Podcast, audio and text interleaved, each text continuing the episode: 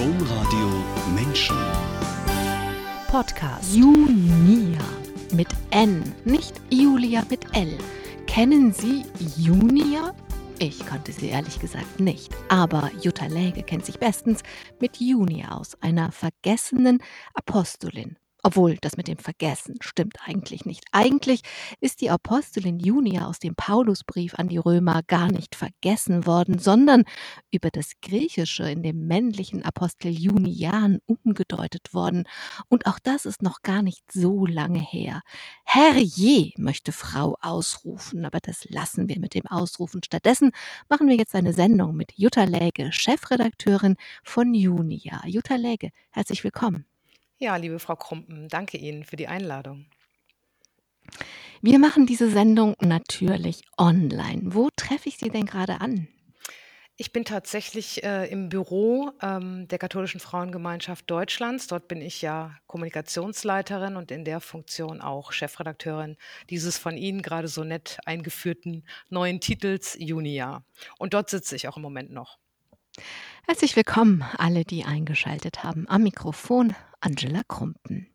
Jutta Läge, Sie haben das gerade schon gesagt. Sie sind Chefredakteurin von Junia. Junia ist die Zeitschrift der KfD und die hieß bis jetzt Frau und Mutter. Über diese Zeitschrift sprechen wir später. Lassen Sie uns erst einmal diese Junia kennenlernen. Junia lässt sich seit 2016 in der Bibel finden, und zwar im Brief von Paulus an die Römer, also an die römische Gemeinde. Und das, wie gesagt, erst seit 2016. Sie haben mit Bernadette Bruton gesprochen, die Junia schon in den 1970er Jahren gefunden hat. Wie hat sie das denn gemacht?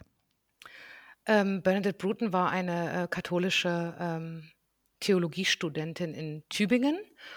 Und die ist zufällig durch andere äh, kleinere Forschungen ähm, auf Junia gestoßen und war dann neugierig, ähm, was hat es mit dieser Frau auf sich und hat, ähm, so hat sie mir im Gespräch, äh, das ging natürlich dann auch nur per Videokonferenz, äh, weil Bernadette Bruton sitzt in der Nähe von Boston, ähm, mir berichtet, ähm, dass sie dann äh, ja wirklich tief gegraben hat und geforscht hat. Ich fand das sehr, sehr spannend. Ähm, das ging wirklich über Inschriften auf alten Gräbern. Ähm, das waren so die Haupt, das war so die Hauptquelle. Dann natürlich äh, irgendwelche anderen Zeugnisse, wo Namen irgendwie eine Rolle spielten.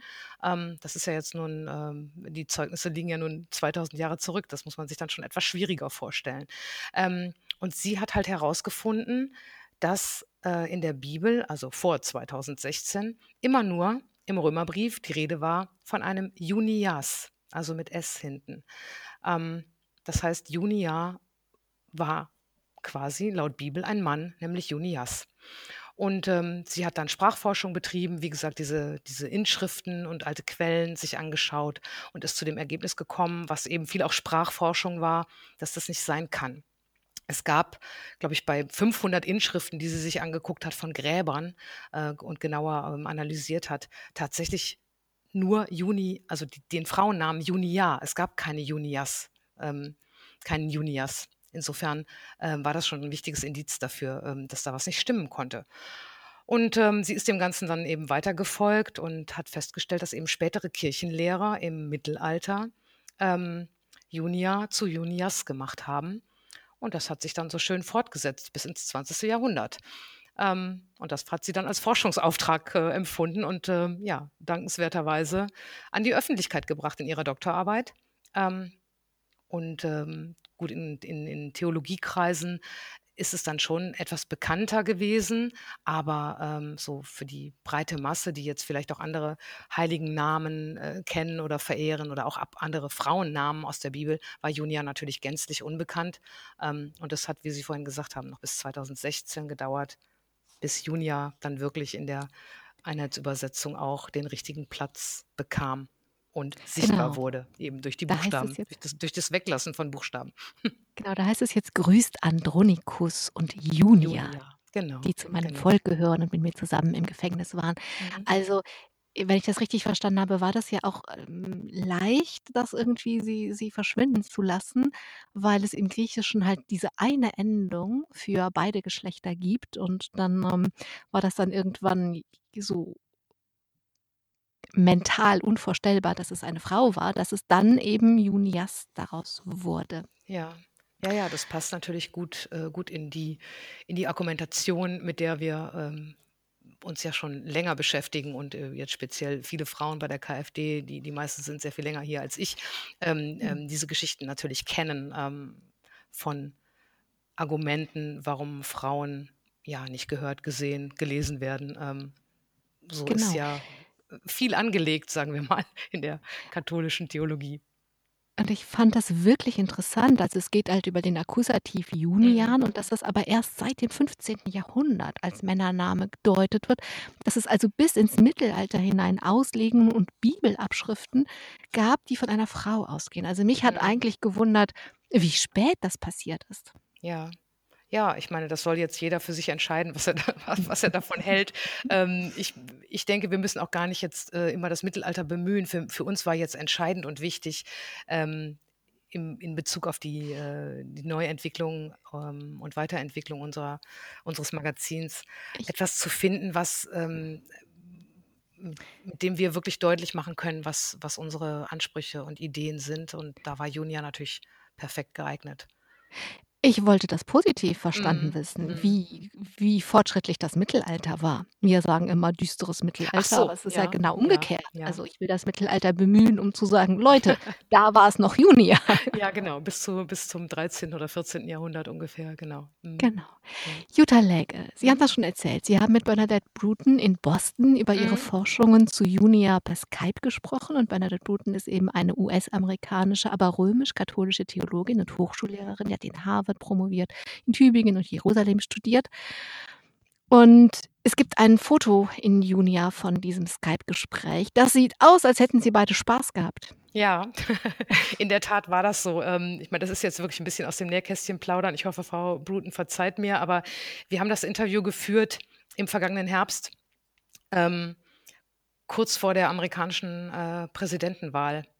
Ähm, und wir haben ehrlich gestanden auch gar nicht die ganze Zeit über Junia geredet, sondern auch ganz viel über Trump und Biden. Ähm, und, ähm, ja, das war irgendwie wohltuend, äh, mit so 'ner Wissenschaftlerin, ähm, eben auch irgendwie über Politik und andere Themenfelder Felder zu reden. Und ich war natürlich auch neugierig darauf, wie, ähm, die Forscherinnen und Wissenschaftlerinnen eben am Vorabend der der US-Wahl wie's denen so geht. Ähm, über Corona haben wir natürlich auch gesprochen, das war jetzt gar nicht so lustig, aber wir hatten insgesamt ein ein wirklich sehr erheiterndes Gespräch und sie hat sich sehr, sehr, sehr gefreut, ähm, mit uns in Kontakt, äh, zu treten und, ähm, ja, sozusagen, ähm, hat sich gefreut, dass die Arbeit ihre Forschungsarbeit jetzt, äh, durch unsere Zeitschrift und die Idee so gewürdigt wird. Ja, insofern, ja, ich glaube, ihr hat es auch gut gefallen. Müsste man sie jetzt natürlich fragen, aber, ähm, hat auf mich den Eindruck gemacht.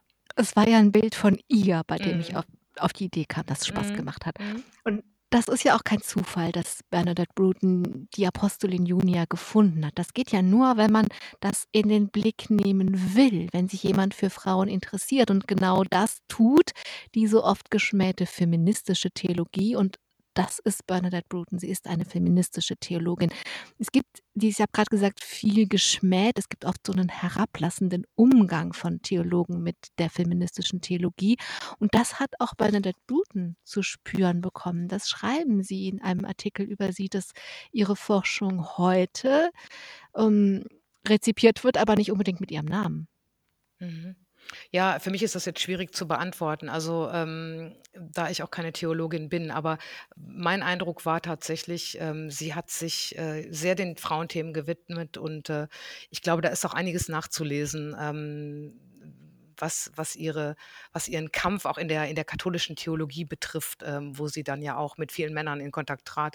Und ich glaube, das war nicht immer so einfach, aber da bin ich jetzt natürlich nicht befugt oder Na ja bemächtigt, darüber zu urteilen. Ich ich glaube, dass das ja so war. Mhm. Ich habe das ja in Ihrer Zeitschrift gelesen. Da Mhm, schreiben Sie mhm. ja, dass diese Erkenntnisse heute, ähm, rezipiert werden, aber nicht unbedingt, äh, dass sie das nicht unbedingt ihr zugeschrieben wird. Und das sage ich deswegen, weil das ja einfach so oft passiert, Mhm. dass Frauen etwas tun Mhm. und das, was sie tun, wenn es gut geht, wird es zur Kenntnis genommen, aber nicht mit ihnen in In Verbindung Verbindung gebracht gebracht, unbedingt. ja. Und das fand ich irgendwie na ja, wenn es darum geht, jemanden sichtbar zu machen und und die Frau selber wird dabei unsichtbar, dann fand ich das schon für das 21. Jahrhundert musste ich mal kurz schlucken. Mhm. Mhm. Im Artikel zitieren Sie Bernadette Bruton mit „Gleichberechtigung bekommt man nicht als Gabe, man muss für sie kämpfen.“ Mhm. Sehen Sie das auch so? Eindeutig. Eindeutig sehe ich das so. Ähm, ich bin jetzt nicht die gleiche Generation wie Bernadette Bruton, aber ich, ähm, sehe mich schon so 'n bisschen in der in der Nachfolge. Also, ich denke, ist das trifft auf Frauen, die jetzt, ähm, 70, 60, 50, 40, vielleicht auch 30 Sind Sie noch da? Ich bin da. Ah, okay. Ähm, ähm, trifft, ähm, gleichermaßen zu und, ähm, ja, das kann ich nur eindeutig kann ich nur eindeutig unterschreiben, ist auch meine Erfahrung. Jutta Läge, nun sind Sie Chefredakteurin von Junia und das, haben Sie am Anfang schon gesagt, ist die Zeitschrift der KfD.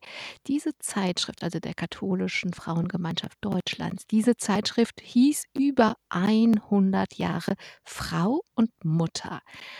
Niemand ändert nach 100 Jahren einfach mal so 'n Titel. Mhm.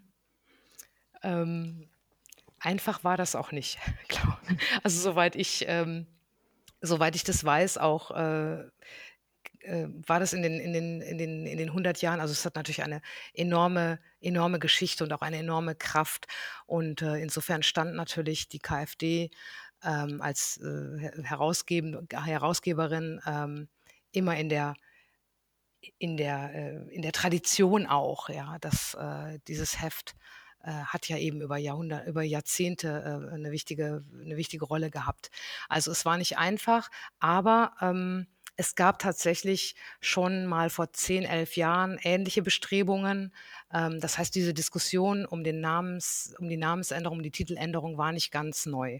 Insofern, ähm, war vielleicht jetzt auch einfach die Zeit reif, so hat es auch unser Bundesvorstand, ähm, mit wirklich auch mitbeworben. Wir haben ja, äh, in vielen Gremien das noch mal diskutiert.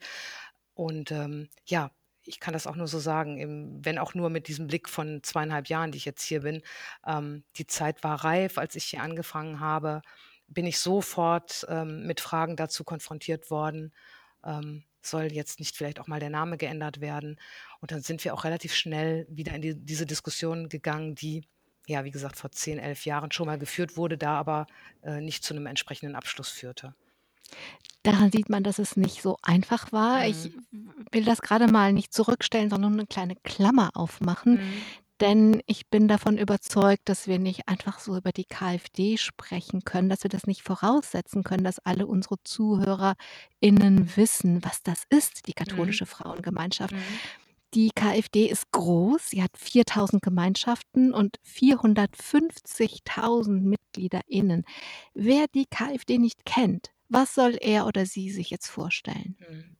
Also, die KfD, ähm, in in Langform Katholische Frauengemeinschaft Deutschlands, ähm, ist tatsächlich ein Verband, äh, von katholischen Frauen, der, ähm schon auch über 90 Jahre alt ist und der sich gegründet hat aus ja, aus Müttervereinen, aus Frauengemeinschaften. Er ist sehr, sehr basisorientiert, daher kommen auch diese 4.000 Gemeinschaften immer noch heute, äh, zustande. Und, ähm, ja, Gemeinschaft ist halt das wirklich wichtige Stichwort. Ähm, Frauen, die sich gegenseitig helfen, Frauen, die in Kirche aktiv sind, die für Kirche aktiv sind, ähm, aber eben auch Frauen, die eine eine Stimme haben wollen. Und das ist tatsächlich auch in den vergangenen Jahrzehnten, äh, immer wieder wichtig gewesen in den unterschiedlichsten Settings, wie man so schön neudeutsch sagt. Ähm, äh, es gab immer spirituelle Anlässe, es gab immer auch kirchenpolitische Anlässe, ähm, gesellschaftspolitische Anlässe, immer mehr. Also, im Grunde ein, äh, sehr, sehr großer und sehr, sehr wichtiger deutscher Frauenverband, ähm, und immerhin der größte katholische deutsche Frauenverband, ähm, der das Gemeinschaftsleben pflegt und der eben aber auch Stimme, ähm, für die katholischen Frauen oder wenn man noch weiter greifen will, auch für die für Christinnen sein will. Genau, bei Wikipedia steht Interessensvertretung für Frauen in Kirche, Politik und Mhm. Gesellschaft. Mhm. Das sieht man auch daran, dass Ihre Bundesvorsitzende gleichzeitig Bundestagsabgeordnete ist, also diese diese Stimme auch in die Politik tragen. Ja, nun, ähm, ist Frau Heil, ähm, natürlich eben als Vorsitzende, äh, tut sie das, aber, äh, wir haben natürlich auch in unseren Verbandsstrukturen, ähm, eine Menge Menschen, die eben genau das tun, sich für die die Frauen einzusetzen in den verschiedenen Themenfeldern.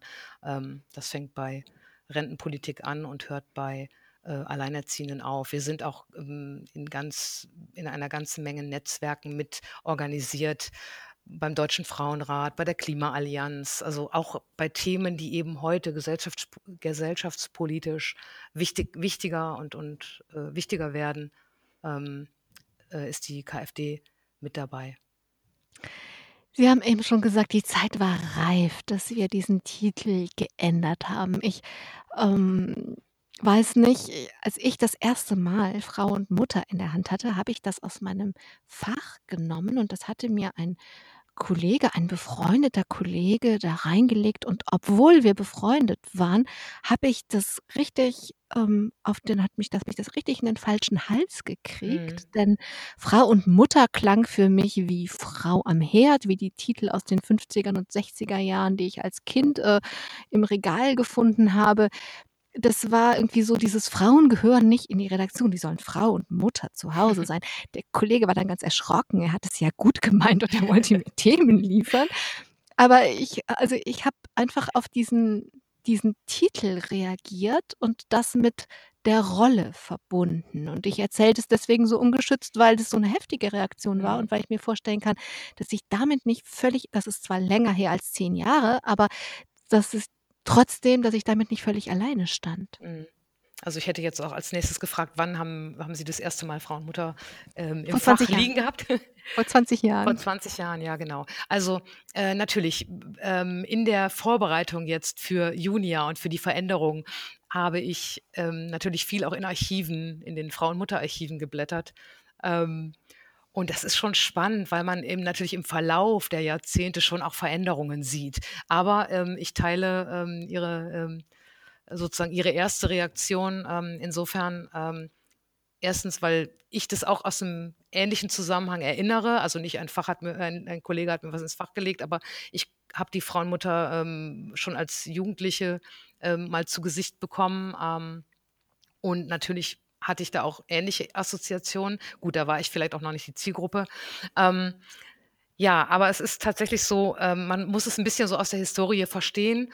Ähm, es ging halt um um die Frauen und die Mütter in den ja, fangen wir an in den 30er, 40er, 50er, 60er Jahren. Und das war natürlich auch noch 'n anderes Rollenbild. Ähm, das kann man natürlich heute kaum noch jemandem erklären. Und es ist hat auch Mhm. sofort so 'ne emotionale Komponente. Und das macht's Mhm. auch, äh, in dem Fall auch so auch so schwierig, ähm, dafür noch zu argumentieren. Es gibt tatsächlich dann, äh, nur noch die, die sagen: „Schützt ihr jetzt den Namen Frauen äh, schützt ihr jetzt die Frauen und Mütter nicht mehr?“ Und denen, die Mhm. sagen: „Ja, aber ich fühle mich davon überhaupt nicht mehr abgeholt.“ Und das, ähm, wurden halt immer mehr. Ähm, Mhm. nicht zuletzt auch die Frauen, die vielleicht gar nicht Mutter sind. Das kommt ja äh, also, da haben wir ganz viele Briefe bekommen. Das ist natürlich nicht Mhm. die Mehrheit der Bevölkerung, aber, ähm, das sind natürlich Stimmen, die man früher gar nicht so gehört hat. Und Ja. natürlich in war Frau und Mutter etwas, ähm, wenn man sich vorstellt, wie Frauen und äh, in den 50er oder 60er Jahren, wo die in der Gesellschaft standen, jedenfalls die Mehrheit der Frauen, ähm, Mhm. dann hat das schon die Lebenswirklichkeit gut widergesp gespiegelt und auch in der katholischen Welt gut widergespiegelt. Nur, ähm, in den in den, sagen wir mal gehen wir mal von den 70er, 80er Jahren aus, wo sich schon viel bewegt hat, auch durch die Frauenbewegung einiges, äh, noch mal in Gang gekommen ist und jetzt erst recht im 21. Jahrhundert, ähm, Wollte ich grad war das sagen, wir natürlich sind jetzt nicht mehr einfach im 21 zeitgemäß. Mhm. genau, wir sind jetzt Genau. einfach im 21. Jahrhundert Genau. angekommen. Mhm. Sie sind den Prozess gegangen. Mhm. Es gibt ja schon das 1. Heft. Wir haben ja auch schon über Junia, was sie bedeutet, die neue diese wieder sichtbar gemachte Apostelin gesprochen. Wie waren denn die Reaktionen jetzt, als Sie damit rausgekommen sind, dass aus Frau und Mutter Junia werden Ja. soll? Also, es gab ja quasi 2 Wellen, denn die 1. Welle war das muss man vielleicht den Hörerinnen und Hörern auch noch mal, ähm, erklären. Ähm, um den Titel unserer Verbandszeitschrift oder unseres Mitgliedermagazins, wie wir jetzt sagen, ähm, umzubenennen, bedurfte es eines Beschlusses, ähm, weil die KfD ist, die Katholische Frauengemeinschaft Deutschlands, ist demokratisch organisiert. Das heißt, wir wählen einen äh, Bundesvorstand, es gibt eine Bundesversammlung, in der werden wichtige Beschlüsse getroffen. Ähm, und der Weg zu Junia war im Grunde der, dass es zunächst mal im äh, vorherigen Jahr 2019 einen Antrag gab, den Namen die Titelfrage doch nochmal äh, zu stellen und zu überlegen, ob man jetzt nicht was ändern könnte. Das wurde dann in einer entsprechenden Arbeitsgruppe äh, erarbeitet und vorbereitet. Und dann gab es eben durch Corona bedingt etwas verspätet ähm, in der Bundesversammlung 2020, das war im September, den Beschluss, ähm, das Heft Junia zu nennen, mit einer natürlich schönen Präsentation. Das war sozusagen der erste Schritt, an dem wir auch ähm, erstmal mit dem Namen öffentlich wurden, zumindest öffentlich im, in der KfD-Welt. Und da waren die Reaktionen, also der Bundes, der Beschluss selbst war ähm, ganz wunderbar, ähm, nämlich sehr, sehr eindeutig. Äh, mit, ein, mit Einstimmigkeit wurde Junia ähm, gefeiert. Unter Corona-Bedingungen, wie gesagt, ein bisschen ähm, abgespeckt. Wir haben alle gewunken von ihren genau. Laptops. Bitte? Sie haben alle in die Kamera gewunken von ihren Laptops. Genau, wir durften uns nicht umarmen, obwohl wir das sehr, sehr gerne getan hätten. Ähm, äh, einfach weil es auch ein sehr, sehr emotionaler Moment natürlich war. Ähm, und da waren die Reaktionen, wie gesagt, durch die Delegierten sehr, sehr positiv, auch im Nachgang dazu sehr, sehr positiv. So, und dann mussten wir natürlich den Beweis antreten. Ähm, äh, was, wie machen wir das jetzt ähm, von September bis, ja, im Grunde haben wir im Dezember das Heft fertiggestellt, was jetzt im Januar erschienen ist, erstmals.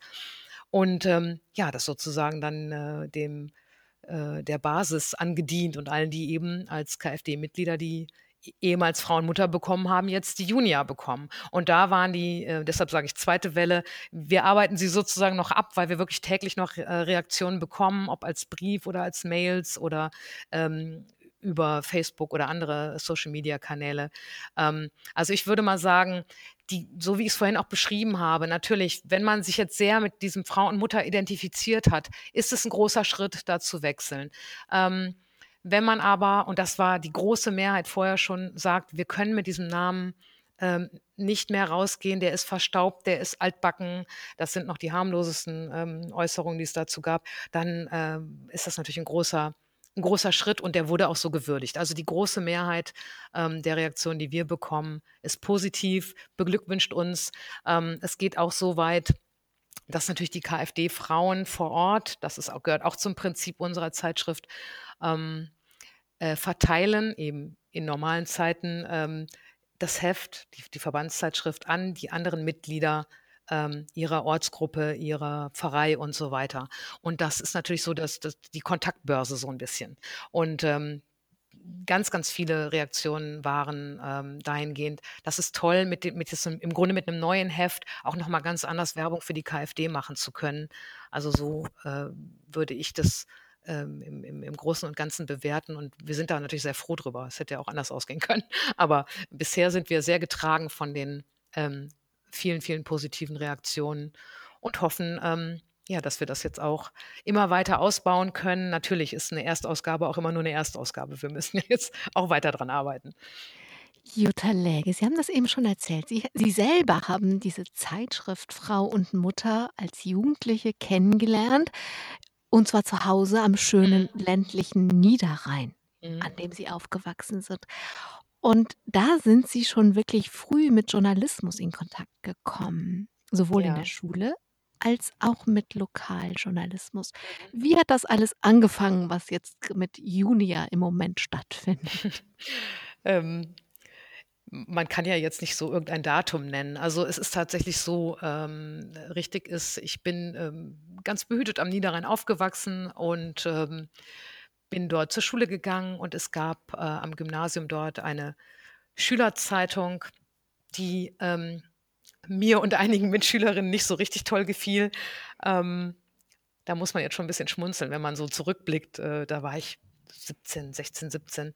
Ähm, und äh, diese Gruppe von Mitschülerinnen, ich bin auf einem, auf einem Mädchengymnasium gewesen, wir hatten uns irgendwie in den Kopf gesetzt, weil wir ähm, zwei von uns auch Journalistin werden wollten. Also das war ein großer Berufswunsch und äh, auch schon so ein bisschen in der Lokalebene ähm, so ein bisschen ähm, Medienluft geschnuppert hatten, sage ich mal.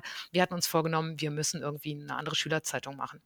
Ähm, und flankiert wurde das ähm, durch ein äh, durch viel Wohlwollen von Lehrern, aber insbesondere eines Lehrers, äh, Politik und äh, Sozialwissenschaften oder so wie Lehrer, ähm, der ja mit uns Mädels damals ja, der uns im Grunde so ein bisschen in, in, in Politik, äh, Gesellschaftspolitik, in diese Dinge eingeführt hat und im Grunde auch wahrscheinlich so die Augen und Ohren für Medien geöffnet hat. Und da entstand dann diese Idee und dann haben wir das einfach mal gemacht. Ähm, ich weiß noch, dass ich zum Direktor gegangen bin. Ähm, Gott hab ihn selig, äh, er lebt inzwischen nicht mehr. Ähm, der der Idee auch ganz ähm, aufgeschlossen gegenüberstand und gesagt hat, ja, machen Sie ruhig mal. Und dann haben wir eine Alternative zu, also alternativ klingt jetzt groß. Also wir haben einfach eine andere Schülerzeitung gemacht. Und das war so die erste Berührung. Und ich Aber habe was dann auch. war anders, bevor Mhm. wir zum Lokaljournalismus kommen? Was wollten Sie anders machen?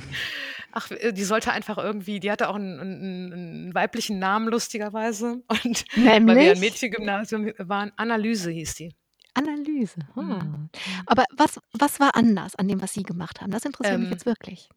Oh Gott, ich habe jetzt, oh Gott, die liegt irgendwo in ein, ein tief vergraben in irgendeinem Karton. Also Okay. ich weiß, dass wir ähm, erstmal ein anderes Format gewählt haben. Das war das Erste. Also Schülerzeitungen hatten damals so diese, ich weiß nicht, wie es Ihnen ging oder ob Sie ähnliche Die Erfahrungen waren gemacht DIN haben, diese A5, kleinen die waren DIN A5. A5 und hatten irgendwie innen drin, wir mussten die damals noch, ich habe hab ja auch Schülerzeitung gemacht, Mhm. haben wir das so hekto, also abgezogen. So ein, es war so eine blaue Vorlage, die musste man dann durch so eine Trommel immer drehen und Ach so, rauskommen nee, da- ja, das, das erinnere ich gar nicht mehr. Ich weiß nur, dass wir, also, die, also nee, ich habe ja auch diese Schülerzeitung nicht gemacht. Wir haben ja eine andere gemacht. Also Ah, diese, wir hatten immer diese Schülerzeitung, diese ähm, DIN A5, die kenne ich aber auch von anderen Schulen. Mhm. Ähm, dann hatten die immer ein farbiges, also so ein ko- kopiertes hellblau oder hellrosa Genau. ähm, Deckblatt. Unser, Das war unser Deckblatt hatte ein Loch, das hieß Durchblick. Okay. Ich weiß, warum ich heute Radio mache und keine, Bla keine Blattmacherin Genau. geworden bin. Also man stellt sich das jetzt spektakulär vor. Das war in den 80er Jahren. Also wir hatten da jetzt natürlich auch nicht die Möglichkeiten, ähm, die man heute hat. Aber wir haben äh, erstmal das Format geändert auf DIN A4. Dann haben wir einen wirklich äh, super begabten, wenn er jetzt zuhört, Edgar Müller hieß er, ähm, von der benachbarten, äh, vom benachbarten jungen Gymnasium, ein begnadeter Zeichner und er ist auch Künstler geworden, glaube ich. Der hat uns Anzeigen gezeichnet. Also das heißt, wir sind mit ganz tollen Anzeigenvorlagen ähm, an lokale Bäcker, was gab es da noch, äh, Blumenhändler ähm, etc. gegangen, weil wir das natürlich auch finanzieren mussten. Ja, und wir haben ähm, das, das Format anders gemacht. Wir hatten andere Inhalte. Ich weiß, äh, die Themen damals in den 80er Jahren, was hat uns da bewegt? Natürlich Tschernobyl, ähm, Waldsterben. Also alles, was so in den 80er Jahren war, äh, haben wir mitgenommen. Ja, Also und ich habe, also ich hatte immer so eine, eine Neige, Neigung, ähm, gerne auch mal so ein bisschen, wie soll ich mal sagen, ähm, gestalterisch mich da auszutoben und auch mal ähm, jetzt nicht, nicht einfach nur Artikel zu schreiben, sondern auch mal so verschiedene Genres auszuprobieren. Ja, insofern, wenn ich jetzt heute drüber nachdenke, ich müsste mir das Heft jetzt wirklich nochmal, die Hefte nochmal anschauen. Aber ähm, wir haben da, glaube ich, sehr experimentiert und das hat natürlich ein bisschen auch eine, war eine Grundlage vielleicht von dem, was danach kam.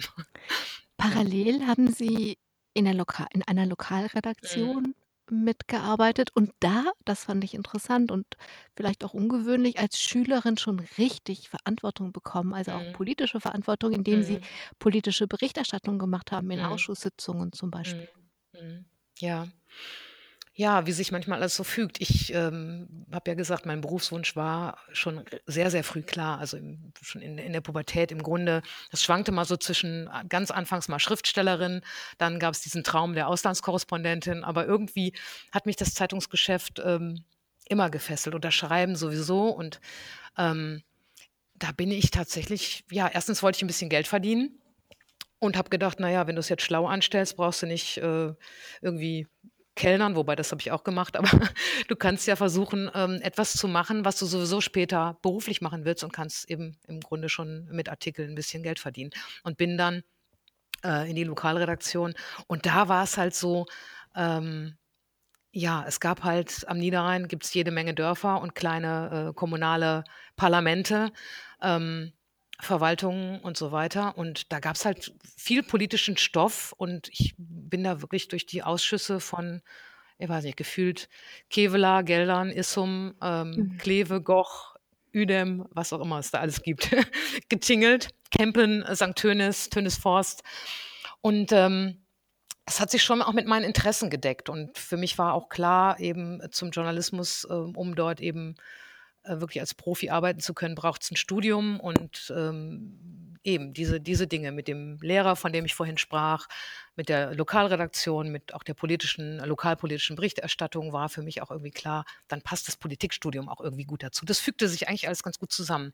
Ähm, schön war, auch da kann man im Nachhinein ja nur dankbar für sein, dass man mir das zugetraut hat. Natürlich bin ich nicht bei meinem ersten Artikel gleich ähm, in den irgendwie Stadtrat gejagt worden. Ähm, ich habe auch, so geht das ja allen Lokaljournalisten über, ähm, ich habe zwar nicht über Schützenbrüder geschrieben, ich durfte über den Tackle Club schreiben, aber so hat ja gut. jeder seine Erfahrungen. Genau. genau. Mhm. Jutta Läge, Sie haben schon gesagt, Sie haben Politik, Wissenschaften und Geschichte studiert, Mhm. weil Sie Journalistin werden wollten. Sie haben sich für Bonn entschieden. Ja. Und, ähm, Ihr Studium fiel in die Zeit der Maueröffnung. Ohne diese Mhm. Maueröffnung hätten Sie später nicht nach dem Studium nach Dresden zu einer großen Zeitung gehen können. Das Mhm. erzählen wir später. Bleiben wir bei dieser Maueröffnung, also das Ende der Teilung Deutschlands. Das war natürlich für alle Menschen in Ost und Westdeutschland ein sehr besonderes Ereignis, aber für eine Politik und Geschichtsstudentin sicher noch mal was besonders Besonderes. Ja, ähm weiß ich gar nicht, ob das allen Politik- und, und äh, Geschichtsstudenten so geht. Also mir ging es auf jeden Fall so. Ähm, naja, wenn, wenn es auf einmal passiert, ich ja, meine, was hat genau. Kohl gesagt, der Mantel des, der, der Geschichte weht durch Deutschland, also mhm. ich meine, äh, durch Europa, also das ist ähm, tatsächlich, also das ist ja so, also ich, das kann ich mir jetzt schlecht vorstellen, dass man das studiert, ohne zu merken, dass gerade Geschichte passiert. Nee, natürlich, das, das ist klar. Ich, nee, ich wollte eigentlich auf was anderes hinaus. Ich, okay. Mir, mir ging es nochmal so ein bisschen um diese Emotion. Ich glaube, das hm. hat alle ähm, in der Zeit unglaublich gepackt, sonst wäre das auch nicht möglich gewesen. Auch die ähm, die Maueröffnung und auch das, ähm, das Aufeinander zugehen in den, in den ersten Wochen und, und Monaten ähm, war ja schon sehr besonders. Ähm, aber klar, ich habe natürlich, ähm, ich habe Bonn als, als Studienort ähm, gewählt, weil ich äh, zu dem Zeitpunkt dachte, na ja, da sitzt die Bundesregierung, du willst Politik studieren, das, das ist die Bundeshauptstadt, das macht schon Sinn.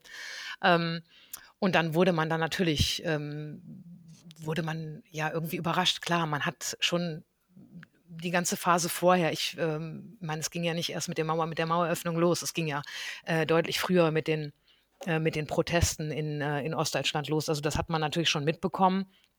Aber das war für mich äh, schon sehr, sehr besonders. Und ähm, ich habe auch wirklich, würde das heute immer sagen, habe das damals auch gesagt, ich bin total dankbar, diese Zeit miterlebt äh, zu haben. Und ich, man hat sich eben als Augen- und Ohrenzeugin empfunden. Und ja, jetzt wird Geschichte gemacht und man ist live mhm. dabei, wenn auch mhm. nur äh, in dem Moment am Fernseher oder am Radio. Ähm, aber das war schon äh, etwas Besonderes. Und diese Euphorie, ich meine, das ist ja auch schon inzwischen wieder vielfach beschrieben worden, äh, wenn wir jetzt 30 Jahre weiterschauen. Ähm, das hat, ähm, das, das ist natürlich leider verblichen, aber ich finde immer wieder, und ich kann mich da auch immer wieder reinversetzen. Also wenn dann Jahrestage kommen, ähm, wie jetzt zuletzt ähm, ähm der, die 30 Jahre Mauerfall 2019, ähm, dann ist man, bin ich da sofort wieder drin in diesem ganzen mhm. Feeling. Mhm. Und klar, das hat in erster Linie mit meinem Studium zu tun, hat aber natürlich auch genau, und da geht es mir wie vielen anderen auch damit zu tun, dass man eben gebannt am Fernseher gesessen hat und gedacht hat, da passiert jetzt etwas, das passiert eben nicht jeden Tag, sondern das ist wirklich Geschichte live. Und dann auch noch friedliche Geschichte, genau. was ja noch, ja. noch viel seltener ja. ist. Nach ja. dem Studium sind Sie nach Dresden gegangen. Mhm. Deswegen habe ich gesagt, das wäre ohne diese Maueröffnung gar nicht so möglich Richtig. gewesen. Was hat Sie da hingezogen? Nach Bonn hat sie die Bundesregierung gezogen. Was hat sie nach Dresden gezogen? Also das ist jetzt vielleicht ein bisschen zu kurz gesprungen. Nach Bonn hat mich die Bundesregierung gezogen. Nein, ja, also klar. Auch, auch. Wer war denn da an der Regierung? Ach, Kohl. Naja, gut. ähm, ähm, lassen wir das mal so stehen. Nein, Dresden ist ähm, äh, wirklich sehr spannend. Ähm, ich habe ähm, während meines Studiums ähm, oder ich glaube auch schon als Schülerin das erste Mal irgendwie ein Buch mit, mit Augenzeugenberichten ähm, zur, zu der schrecklichen Bombennacht 13. Februar 45 äh, in Dresden gelesen. Und es gibt ja so Dinge, Bücher, die einen dann irgendwie ähm, sehr fesseln oder die einen nicht loslassen, an die man immer wieder denkt. Und das kombiniert, also diese, diese, diese historische Wahrheit aus der, aus der Zeit, die, ich, die man dann eben nur aus Büchern kannte oder vielleicht mal aus dem einen oder anderen Film, das gab es dann ja auch ähm, immer mal wieder oder äh, öfter mal. Ähm, das kombiniert mit dem, was man dann im Studium erfahren hat, ähm, eben direkt nach dem Mauerfall, äh, ich meine, das war ja auch eine turbulente, politisch eine turbulente Zeit äh, mit der Gründung der PDS, mit den, äh, mit dem, mit der ersten, mit der letzten Volkskammerwahl, mit all den Dingen, die dann passiert sind. Ähm, und ich war tatsächlich äh, in meinen Jugendjahren nie in Ostdeutschland gewesen. Ich war auch nie in Ostberlin. Ähm, das hat sich nie ergeben. Äh, wir hatten keine Verwandten in Ostdeutschland, in der DDR. Äh, insofern, ich war eigentlich immer sehr so nach, nach Westen orientiert gefühlt. Ähm, klar, auch dieser Wunsch Auslandskorrespondentin, wenn ich jetzt zurückdenke, ja, was hat man sich dann gedacht? London, Paris, Washington. Aber ähm, man hat nicht an Moskau gedacht oder an ähm, Ostberlin, um Gottes Willen. Ähm, so, und das kam dann aber durch die, eben, durch den Mauerfall, durch die Beschäftigung im Studium ähm, und eben dieses Buch, was mir dann irgendwie wieder in den Sinn kam, ähm, dass ich dachte, gut, du, wir, wir lernen das jetzt alles hier in Bonn, ähm, was da gerade so passiert, äh, politisch und was, was äh, Deutsch, in deutsch-deutschen Beziehungen vorher passiert ist. Aber so ein richtiges Urteil kann man sich ja eigentlich erst erlauben, wenn man sich das auch mal direkt anschaut. Und das, ähm, machen, ich bin, das machen Korrespondenten. Sie waren sozusagen die ostdeutsche Korrespondentin, weil wenn ich mir vorstelle, wo Sie hin und her gefahren sind, dann liegt ja Issum oder da Geldern, wo Sie herkommen, ganz mhm. im Westen der Republik. Ja, genau. Und Dresden liegt definitiv ganz im Osten. Ganz im Osten. Mhm. Mhm. mhm. Also äh, tatsächlich ähm, war es eher ja die, das Interesse an der Geschichte der Stadt Dresden mhm. hauptsächlich. Äh, ich hatte zu dem Zeitpunkt, also ich habe im Studium mich das erste Mal dann irgendwie für Hospitanzen äh, in, bei ostdeutschen Zeitungen beworben. Da war auch Leipzig und Halle dabei. Ähm, und dann äh, bekam ich aber relativ schnell schon mal während des Studiums so, eine, so einen Praktikumsplatz oder einen Hospitanzplatz in Dresden. Und dann habe ich gedacht, okay, dann machst du das mal. Und dann habe ich mich wirklich auch ähm, ja, heute würde ich das vielleicht nicht mehr so euphorisch sagen, aber damals war das wirklich, ich habe mich sofort in Dresden verliebt. Das war, mhm. ähm, ich fand, ich fand das Wahnsinn, wie diese Stadt, ja, im Grunde ähm, so viel Geschichte atmet. Ähm, und ich hatte einfach auch diese Riesenhoffnung, ähm, eben mit daran beteiligt zu sein, dass man da, dass da jetzt was zusammenwächst. Und dass wir sozusagen ein, ein, ein, ein, ein Stück mhm. Kulturgeschichte, ein, ein Stück mhm.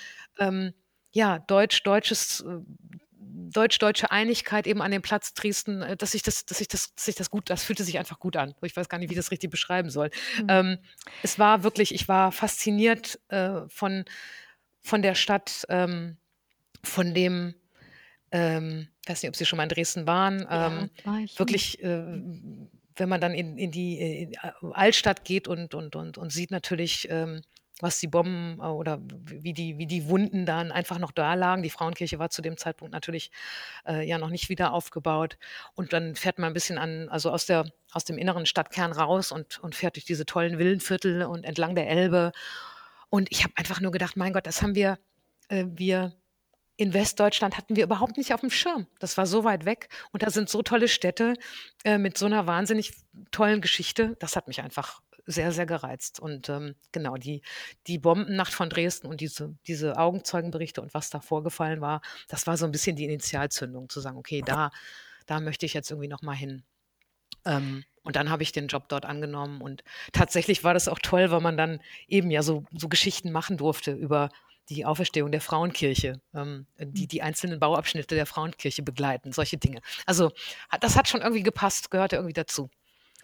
Jutta Läge, Sie haben in ganz vielen Medien gearbeitet, in. Dresden eben bei der Morgenpost, aber Sie haben auch bei der Rheinischen Post in Düsseldorf gearbeitet, mhm. bei der Welt am Sonntag, beim WDR, beim Express, um nur mal ein mhm. paar Stationen zu nennen. Sie waren in Hamburg, Sie haben ähm, auch richtig Blattmachen gemacht, Sie haben auch in, in Frauen, also in journalistisch gearbeitet in, beim, im Frauenmagazinbereich. Mhm. Und dann kam 2013. Ich mache jetzt einen riesen Ja. aber ich gucke dabei auf die Uhr. Ja. Deswegen springen wir mal ins Jahr 2013. Also Sie haben als politische Journalistin ganz unterschiedliche in ganz unterschiedlichen Redaktionen gearbeitet. Sie mhm. haben festangestellt, Sie waren Freiberuflerin, Sie sind nach Hamburg gegangen, haben Frauenmagazine gemacht und mhm. dann 2013 haben Sie die Leitung der Abteilung Kommunikation im Bistum Essen übernommen. Ne, das ist nicht ganz richtig. Entschuldigung, da muss ich, ähm, Ja. äh, einmal kurz korrigieren. Äh, das wäre unfair dem, äh, Leiter der Kommunikation Uli Lothar gegenüber. Ähm, ich habe in der Abteilung Kommunikation dort angefangen beim Bistum Essen und war verantwortlich für ein ja, das werden Sie da werden wollen Sie ja drauf kommen, Ich nehme ich will an, darauf ähm. raus, dass Sie so dass Sie so die Welten gewechselt haben. Dass Sie Mhm. das Magazin Bene gemacht haben, können wir gerne Mhm. sagen, sagen wir gleich Mhm. sowieso. Aber i ich wollte darauf hinaus, dass Sie aus diese diese Welt so gewechselt haben. Wie Ja. kam das, dass Sie aus diesen journalistischen Bezügen ins Bistum Essen gewechselt sind? Ja, ähm, es ist spannend, dass es für mich gar nicht so 'n Riesenwechsel also, ich habe den gar nicht so gefühlt, weil die Aufgabe im Bistum Essen war ja auch ähm, ja, war ja Blatt machen, äh, in allererster Linie. Das hat mich sehr, sehr gereizt, ähm, die Stellenausschreibung, die da lautete: „Wir suchen jemanden, der Blatt machen kann, der journalistisch tätig war und ist und, ähm, ein Magazin, ähm, entwirft und und gestaltet für die, ähm, Katholiken im Bistum Essen und damit, ähm, in allererster Linie auch die kirchenfernen Katholiken.“ Mhm. Denn das ist ja auch gehört ja auch zur Geschichte dazu, ähm, dass die meisten zwar auf'm Papier Katholiken sind, aber vielleicht doch nicht so aktiv. Ähm, und um diese sollte es genau gehen, nämlich die Bindung irgendwie zur katholischen Kirche und speziell zum Bistum Essen irgendwie herzustellen oder nicht abreißen zu lassen. Wie Ähm, kam das und denn? dafür war Also, Sie haben Bene da. Mhm. Sie haben diese diese Ausschreibung gesehen, da Mhm. ging es ja nur um um um eine Zeitschrift, um ein Blatt. Es hieß ja noch Mhm. nicht Bene.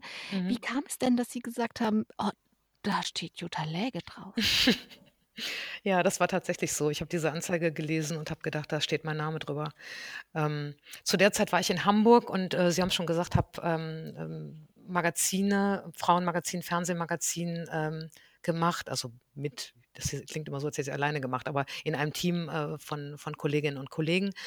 Ähm, bin aber vielleicht doch irgendwie dem Rheinland und dem Ruhrgebiet näher und, ähm, da war ich Anfang 40 und bin jedes Wochenende von Köln-Bonn nach Hamburg geflogen und zurück, ähm, in der Woche wieder.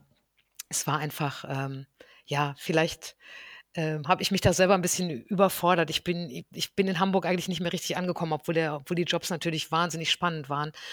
Und dann habe ich im Februar 2013 'ne Reise gemacht nach Israel.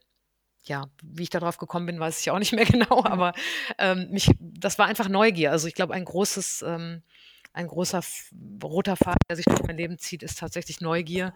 Und, äh, ich war noch nie in Israel und dachte dann: „Irgendwie mache ich das jetzt mal.“ Und da bin ich ja wahrscheinlich auch nicht die Einzige, die auf solchen Reisen, ähm ich weiß nicht, ob man das so groß nennen soll, aber, äh, letztlich, ja, so 'ne Art Erweckungserlebnis, ähm, hatte. Mhm. Also, ich hatte einen Traum, ich möchte den jetzt gar nicht ausführen, aber jedenfalls hat er mich nachhaltig beschäftigt. Und ich glaube, der hat dazu geführt, dass ich eben ein 2 Wochen später, als ich von dieser Reise wiederkam, diese Anzeige vom Bistum Essen überhaupt nur gesehen habe. Ich glaube, die wäre mir sonst gar nicht aufgefallen. Und insofern war's 'n bisschen Fügung, ähm, dass ich dachte so: „Du hast dich jetzt irgendwie mit diesem Thema beschäftigt und da wollen jetzt Menschen, ähm, journalistischen Input haben und 'ne Idee davon, wie man, ähm, Themen, die Kirche betreffen, ähm, an Menschen bringt, die nicht mehr so nah an Kirche dran sind.“ Und, ähm, insofern, äh, dachte ich: „Okay, journalistisches Arbeiten, ähm, Blatt machen, Magazin machen, ähm, et etwas machen, was noch gar nicht da ist.“ Also, im Grunde, jeder Journalist wird mir zustimmen, äh, da kann man eigentlich schon fast sagen, das ist 'n Sechser im Lotto, denn normalerweise ist man ja immer mit wirklich vielen, ähm, oder ist man Zwängen natürlich, ist ja in jedem Job so, Zwängen ausgesetzt, muss sich irgendwo, ähm, in irgendwas einfügen. Da war wirklich das Papier blank. Und das war einfach, ähm, ja, Da kann man ja fast nicht Fügung und nein ganz, ganz sagen. toll.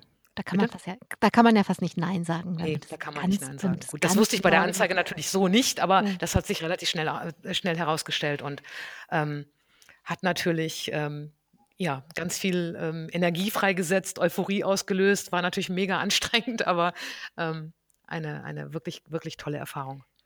Warum haben Sie's Bene genannt? Ähm, Bene ist, ähm, tatsächlich ein irgendwie im im ersten Moment denkt man, Bene, könnte das also, solche Briefe bekamen wir damals, könnte das mit Papst Benedikt zu tun haben? Ähm, Mhm. Bene ist tatsächlich ganz simpel, ähm, Bene wie italienisch gut. Ähm, und das war auch die Idee dieses Magazins. Also, die Guten, die die Stärkenden, die Kraftvollen, ähm, spirituellen Dinge an Menschen zu bringen, die eben mit Kirche vielleicht nicht mehr ganz so viel zu tun haben. Es gab äh, damals immer den, den Leitsatz, die, ähm, die nah dran sind an Kirche, sollten sich nicht für Bene schämen und die, die es nicht kennen, weil sie Kirche auch gar nicht mehr kennen, sollen sagen, das hätten wir denen gar nicht zugetraut. Das war so ein bisschen unsere, unser Anspruch. Und ähm, es war natürlich auch ein angenehmes Arbeiten, weil wir, weil wir uns wirklich mit schönen Geschichten beschäftigen mhm. konnten. Also die, äh, wo man schöne Lesegeschicht Lesegeschichten machen konnte und nicht irgendwie das Böse und Abgründige, sondern einfach die guten Seiten ähm, ähm, ja, veröffentlichen konnte und, und denen auf die Spur kommen konnte.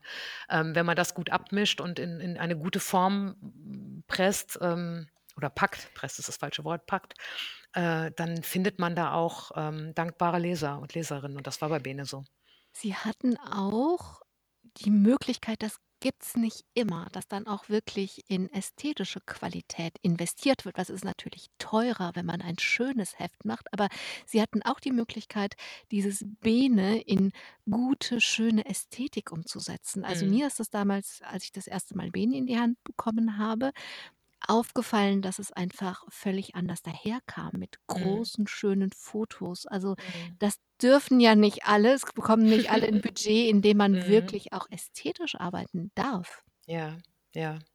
Ja, also, wie gesagt, andere müssen das beurteilen. Ich bin da jetzt natürlich so 'n bisschen befangen, weil Bene Ich war sage mein doch Be grade, dass es schön aussieht. Ich ja, darf genau. das sagen. Nein, ich meine ich ich nehme das dankend an, Dankeschön. Also, Bene war, ähm, äh, sicherlich, ähm, irgendwie mein Baby, aber natürlich haben andere daran auch noch mitgewirkt, vor allen Dingen, ähm, gestalterisch. Ähm, da war hatten wir einen einen wirklich auch tollen Layouter, der das, ähm, äh der sich auch Bene hatte einfallen lassen und der, äh, das natürlich dann entsprechend umgesetzt hat. Und es gibt ja immer, ähm also, Printjournalisten wissen das, es gibt ja immer den Kampf zwischen: „Ich brauche aber noch mehr Zeilen“ und, ähm, dem Layouter, der sagt: „Aber ne, hier muss jetzt aber mal 'n großes Foto hin.“ Mhm. Ähm, äh, die diesen diese Kämpfe haben wir natürlich auch gehabt. Ich glaube, dass mir meine meine Erfahrung, ähm, auch von, ähm, Zeitungen wie, äh wie der Express, also 'ne Boulevardzeitung, mir da sehr geholfen haben, dass man eben im Grunde auch 'n bisschen plakativer und und, äh, äh, vollflächiger, großformatiger arbeiten kann. Ähm, wobei auch, ähm ich nehme jetzt mal die Rheinische Post als Beispiel, weil ich die gut kenne, weil ich dort gearbeitet habe. Auch dort, ähm, ähm, ist man ja inzwischen auch das ist ja nicht mehr zu vergleichen, ich sage mal, mit mit mit Zeitungen aus den 50er oder 60er Jahren, wo man einfach diese Möglichkeiten der Gestaltung nicht hatte, sondern, ähm, man hatte Buchstaben und es war schwarz-weiß und sonst hatte man nichts, ne?